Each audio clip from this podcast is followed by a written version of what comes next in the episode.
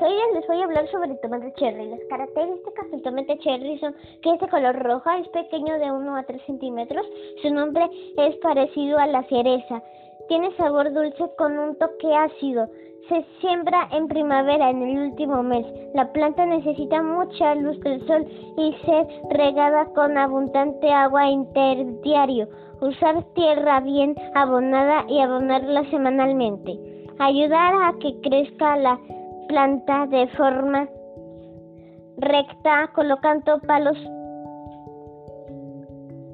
delgados o cañas de al lado para ir amarrando en el tallo a medida que va creciendo. Si lo siembras en maceta debe ser de 40 centímetros de profundidad a más para que la raíz crezca fuerte